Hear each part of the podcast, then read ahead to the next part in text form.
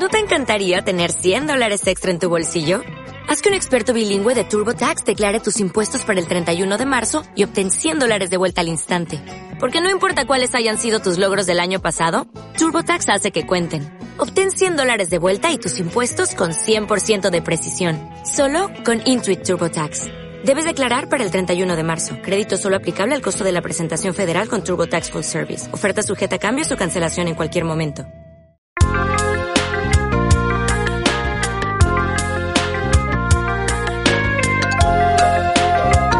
Aquí comienza el programa más viajero de toda la radio online. Rumbo Spaniard, con la experta en turismo, Ángela García.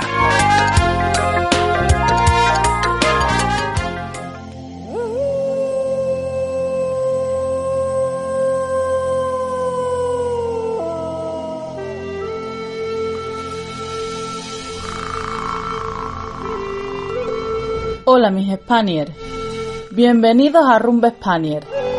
Espero que hayáis tenido unas vacaciones de Navidad estupendas, que lo hayáis podido pasar lo mejor posible y feliz año nuevo. Yo, desde mi punto de vista y por mi parte, he estado aquí en Escocia muy tranquilita. Por suerte nuestra familia nos ha mandado, tú sabes, cajita con comida y demás. Y, y nada, y aquí, pues bueno, para charlando con los amigos y con la familia y así hemos pasado las navidades. Así que como muchos españoles en el que viven en el extranjero, pues, pues nada, unas navidades muy tranquilas. Y bueno, hoy vamos a empezar nuestra nueva temporadita con un programa un poquillo especial porque hoy os vamos, hoy os voy a hablar de un destino, ay mis España. Este destino es muy poco conocido, no muchas personas lo conocen y solamente os puedo garantizar de que no es que preparéis el pasaporte, ni el visado, mm, ni que preparéis tres capas mm, de guantes y de camisetas térm- térmicas. Os digo desde ya que os preparéis bien porque vamos, este destino es frío no, heladísimo. Así que prepárate un café doble bien caliente hirviendo, tus, tres capas de guantes, prepáralo todo porque nos vamos a la República de Sajá, Yakutia, en Rusia. La República de Sajá Yakutia es una de las 22 repúblicas que conforman los 85 sujetos federales de Rusia. Y me diré yo, Ángela, ¿cómo que 22 repúblicas, sujetos federales? ¿Qué me estás contando? Es que no te estoy entendiendo. Pues eso mismo me ha pasado a mí. Y es que me ha parecido muy interesante cómo estaba conformado Rusia, cómo está conformado el país, porque claro, estás acostumbrada pues un poco a, a- a nuestro país, ¿no? Que tenemos las comunidades autónomas, provincias, regiones, etcétera. Pues digamos que Rusia se divide como en repúblicas, por un lado, oblast, por otro, krais, por otro, distritos autónomos y ciudades federales. Y todo eso, que cada uno tiene una cantidad determinada, un número determinado, todo eso conforman 85 sujetos federales en dicho país, en Rusia. Y la capital en este caso de la República de Sajá Yakutia es Yakutsk, que está ubicada en el nordeste, limitando al norte con el Océano Ártico, y es la mayor división territori- territorial del mundo, con alrededor de unos 3 millones de kilómetros cuadrados, siendo una área superior a lo que ocupa Argentina. Así que imaginaos la dimensión ¿no? del terreno y lo grandísimo que es. En 2018 se estimaba una población de unos 965.000 habitantes, de los cuales principalmente el 37-38% eh, eran rusos, eh, casi el 50% eran yakutos de la etnia túrquica y el 2,2% eh, eran ucranianos. Pero también podemos encontrar otros grupos étnicos como son los evenki, los dolganos y los eh. Y me diréis, bueno, y esta gente, mmm, tema de cómo sobreviven, el, el tema de la industria, ¿no? Y tal, ¿no? Un sitio un poco ahí no muy conocido. Pues realmente eh, se sobreviven a partir de la explotación minera. Entonces, la industria genera el 43% eh, del Producto Nacional Bruto, concretamente de esta explotación minera, en diamante, oro y estaño. Y como dato interesante, deciros que el 22, el 20% de la producción mundial de diamantes, mundial, ¿eh? se extrae en esta región rusa. Y me preguntaréis, bueno, Angelita, hija, mm, ¿y para qué me muestra tú este destino que verás tú? Que no es una república maya, no un sitio así que tú digas, mm, ¿qué pasa aquí? Que no tiene nada así de chispilla ni de nada. Pues mira, os muestro este destino y os enseño este destino porque aparte que me parece muy interesante por lo que os voy a contar a continuación es eh, porque partió a través de una noticia que compartí en mi perfil de Facebook que, que hablaba sobre las temperaturas de esta república, ¿no? De esta zona. Y, y aquí siempre pues mi familia, ¿no? Y los amigos, ¿no? Dicen, ¡ay! oh, yo no sé cómo tú puedes vivir en Escocia con este frío que hace, porque yo no lo aguantaría en la vida. Con lo que a mí me gusta vivir aquí en Andalucía, con el solecito, la gente, no sé qué. Es que yo me moriría de frío en Escocia, de la pena.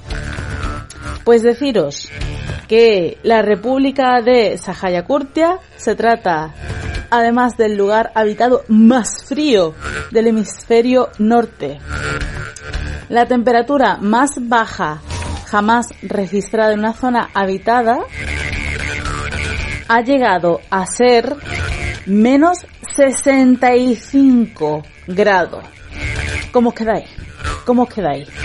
Que después me decía amiga que hace frío en Escocia, ¿eh? Aquí hace frío en Escocia, yo no lo voy a negar. Y también nieva, y llueve a mares. Pero escucha, mm, no me vas a tú comparar menos 4 grados de vez en cuando con menos 65 grados, que eso es la muerta pellizco.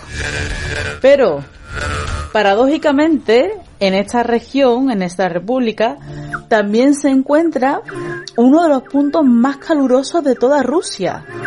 Que me dirá Angelita, hija, pero ¿cómo va a ser eso posible? Si tú lo máximo que llega en Escocia es a 25 grados y ya se están asando como pollo. Pues así es. Así que si vais en verano, podéis disfrutar de temperaturas de casi 40 grados, que se, normalmente se alcanzan en el Valle del Lena. Así que mmm, imaginaos la situación, qué cambio tan drástico en cuestiones de temperatura de, verano, desde inviernos hiperextremos a menos 65 grados a veranos como una primavera calurosa en Sevilla, tirando ya para julio, ya metiéndonos en veranito. Así que es un cambio que mm, me ha parecido súper interesante porque yo había visto que esta zona geográfica era eh, pues bastante fría, ¿no? Pero cuando me, me he puesto a investigar, a indagar, pues he descubierto que también te encuentras el lado opuesto, que es súper calurosa. E incluso podéis pasear por dunas eh, de arena, dunas que están calientes, que de arena caliente y demás junto al río. Es decir, que es un cambio bastante fuerte eh, en cuestiones de pues eso de temperatura no y también un cambio a la hora de cuando tú vas a ese país pues vale el calor por ejemplo en mi caso pues bueno lo pueden más o menos eh, soportar no por el tema de que vengo de donde vengo pero el frío el frío extremo pues no sé la verdad que me parece un destino muy interesante para enseñar y me diréis, Angelita, hija, y, allí que se puede visitar, porque ya me dirás tú, con ese frío tan grande. Pues deciros que la región de Yakutia está completamente y totalmente equipada y preparada para la llegada de turistas. Y va gente a esa zona a visitarla. Entonces encontraréis pues muchísimos resorts, tenéis rutas ecológicas, hay zonas súper preparadas eh, para el esquí. Y obviamente, por supuestísimo, eh, atracciones naturales únicas. Y como no esperaba yo menos con este tema, eh, los habitantes y la población de esta zona son adorables. Son súper cálidos, súper acogedores y con una sonrisa en la cara permanentemente. Que oye, con el frío que hace, tener que estar sonriendo todo el día también manda narices, ¿eh? Y tener que estar con el buen feeling y demás todo el, todo el día, telita, ¿eh? ¿Qué podéis visitar? Pues mira, os voy a contar. Eh, podéis visitar para empezar el Parque Natural Pilares del Lena, que es una formación geológica localizada en la orilla del río Lena, a 104 kilómetros de la ciudad de Podolsk. Eh, se trata eh, pues de bueno de rocas verticales que se extienden a lo largo del río llegando a alcanzar incluso los 100 metros de altura, es decir, que son rocas bastante altas, ¿no? Y en el 2012 eh, fue reconocido como Patrimonio de la Humanidad, así que es un sitio bastante, bastante importante.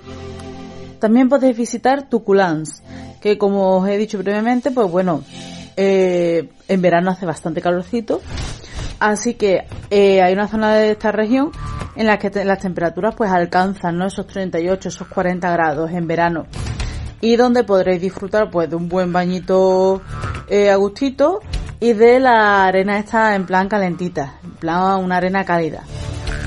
Y precisamente las Tuculans son dunas enormes que se encuentran en el valle del río Lena a la orilla del Dirin Kurja, que es un afluente del río Lena. Por lo tanto, nos podemos encontrar un paisaje bastante llamativo en el que podremos disfrutar, por un lado, eh, todo lo que es el contraste del color de la arena con el azul del río y también a su vez, bueno, con los lagos y demás que hay por la zona y con el color verde de la taiga siberiana o también conocido como bosque boreal que se caracteriza pues por formaciones boscosas de coníferas. También podéis visitar la mina a cielo abierto de Mirni, que cuenta con más de 500 metros de profundidad y un radio de 1,2 kilómetros, por lo que esta mega estructura a cielo abierto se ubica al lado de la ciudad eh, de Mirni. Eh, bueno, fue inaugurada en 1957 y permaneció activa hasta el 2001. Pero actualmente, pues se puede visitar, ¿no? A mí me recuerda un poco a, al parque minero de Río Tinto, ¿no? Que, que se puede que se puede visitar. Por último, podéis visitar la sagrada montaña de Kisilya, que es uno de los lugares más pintorescos, de Siberia. Os voy a contar por qué. De hecho, me parece muy, muy, muy interesante. Y es que se trata eh, de una montaña de 1070 metros de altura y una longitud de 25 kilómetros. Eh, significa la gente de piedra en el lenguaje yakuto y recibe este nombre pues debido a la forma de su roca que se asemejan a figuras humanas y animales. Eh, eh, así pues, eh, el pueblo yakuto la ha considerado sagrada desde hace mm, miles, miles, millones de años y también como una puerta a la morada de las deidades superiores. Entonces aquí cada roca encarna su propia deidad y tiene así su propia misión. Yo me imagino que no sé, ¿no? Pues a lo mejor eh, algo relacionado con la naturaleza, ¿no? Con los árboles, pues a lo mejor eh, la deidad de la naturaleza, que será una roca con forma de árbol y que tendrá así pues también su propia misión de proteger la naturaleza, del tema de las lluvias y demás. No sé, sinceramente me parece algo sumamente interesante, nunca había escuchado algo parecido y no sé, me, ha parecido muy muy interesante y algo que ojalá tenga la oportunidad de poder ver en directo. Y por último vamos a hablar de un sitio que es el sitio que realmente iba enlazado con el artículo que, os comenté antes, ¿no? que había compartido en mi perfil de, de Facebook. Y os voy a hablar de un sitio que también podéis visitar en esta república, que es Oimiacom Y diréis, bueno, este sitio pues está interesante, no está interesante. Pues bueno, os cuento un poquito sobre este tema para que vayáis, vayáis viendo, ¿no? Y es que eh, es un pueblecito rural ruso, que se, este concepto se llama Selo, y cuenta con 920 habitantes. Su nombre en yakuto significa agua líquida o agua que no se congela, debido a las aguas termales que, bueno, emanan eh, en su cercanía. Y este pequeño pueblecito rural eh, es considerado como el polo norte del frío porque alcanza temperaturas de menos 54 grados en invierno. Es decir, que llegamos a este pueblo en invierno y en ese momento es cuando el frío definitivamente pues congela las lágrimas, las barbas, las pestañas, todo lo que no esté cubierto y tú dejas de sentir. Porque es que mm, a mí se me congela la lágrima y digo, ay señor mío, ¿dónde está la cremita hidratante? Qué dolor más grande. Bueno, y no solamente las partes del, cuerpo se congelan, no vaya a creer, sino que también se congelan las cañerías. Así que eh, los servicios, los baños, están en pequeñas casetas de madera a la intemperie, con letrinas cavadas en la nieve eh, y el papel higiénico, olvídate, porque el papel higiénico también está congelado. Así que tú, imagínate, llegado el momento que tú tengas que ir para aguas mayores, allí fuera en la casetilla, cuando tú necesites prepararte para tus aguas mayores, tú imagínate esa situación. Es que lloraba de imaginármelo, no sé si reír llorar o qué hacer. O imagínate para las aguas menores, que tú sabes, mientras que eso sale, eso se congela a su vez. Eso tiene que ser impresionante a la vez de... Mmm, me está entrando un síncope de todo junto. Es alucinante. Bueno, y seguimos hablando porque claro, el frío es tan descomunal que el suelo está tan congelado que tampoco se pueden cavar tumbas. Así que lo que primero eh, lo que primero hacen es una hoguera para poder derretir el hielo antes de poder cavar.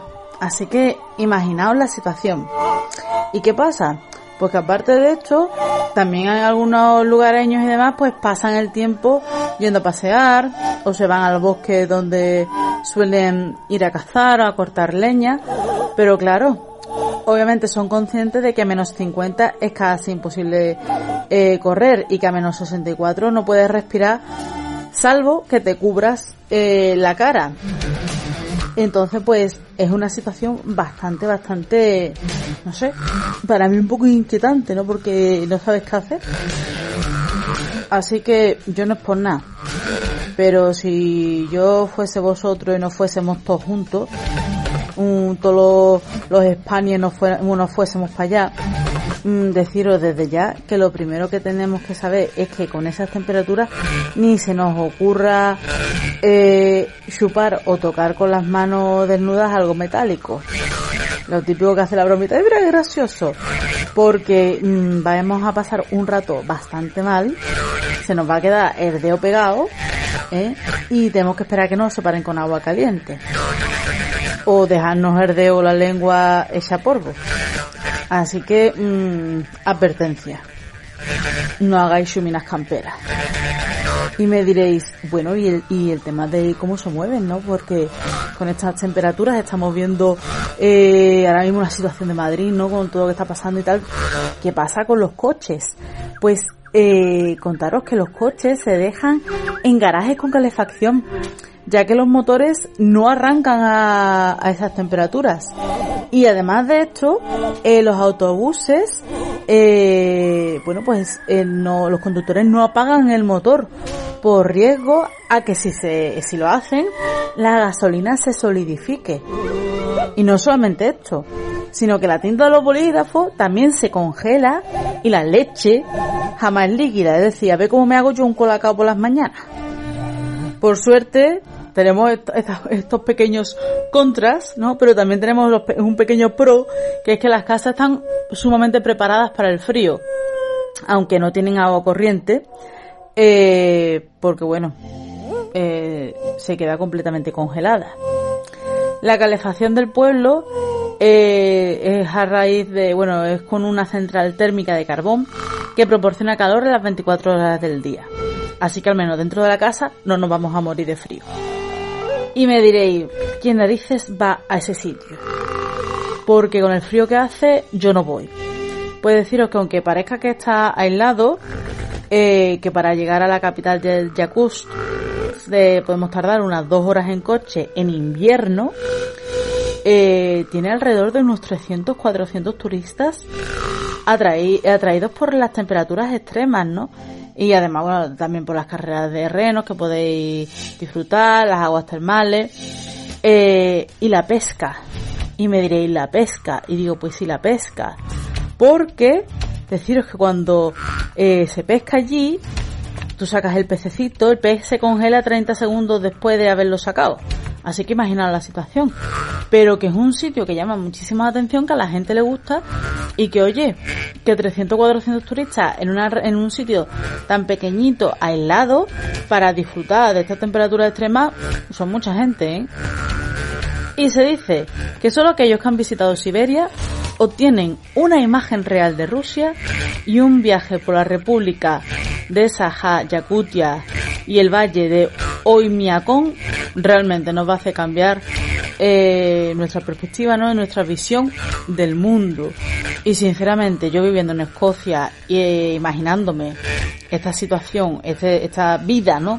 En, en este pequeño pueblecito, pues sí, sinceramente, o yo puedo asegurar que a mí me, me cambiaría un poco la visión, ¿no? De, de vida, de, de cómo vivimos, ¿no? Estamos acostumbrados, pues, pues llamo a una pizzería o ahora salgo, ahora entro, ahora me da igual, ahora, bueno, ahora no porque estamos un poco confinados aquí en Escocia y con nuestras mascarillas y tal, no, pero bueno, tenemos libertad, pero vivir como viven estas personas en, en este área, ¿no? En esta zona geográfica, la verdad que me parece muy interesante, ¿no? Y completamente opuesto a lo que estoy acostumbrada. Con respecto a la gastronomía, deciros que la dieta en esta región es bastante simple.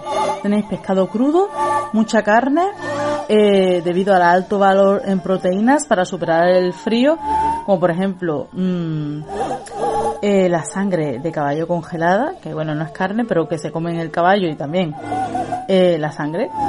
También tenéis el hayak, que es un aceite así bastante graso, y productos varios como el koyorkech, que proviene de la leche de la vaca. Entre los platos típicos podéis encontrar la ensalada indigirka, que básicamente eh, está hecha con pescado congelado y troceado eh, que se combina con ajo, aceite, sal y pimienta. Y el pescado es, se trata de un pescado blanco que se llama Nelma o el musum. Y esta ensalada se sirve en, como en un bol que está completamente helado. Así como se acompaña con una buena copa de vodka y no es para menos.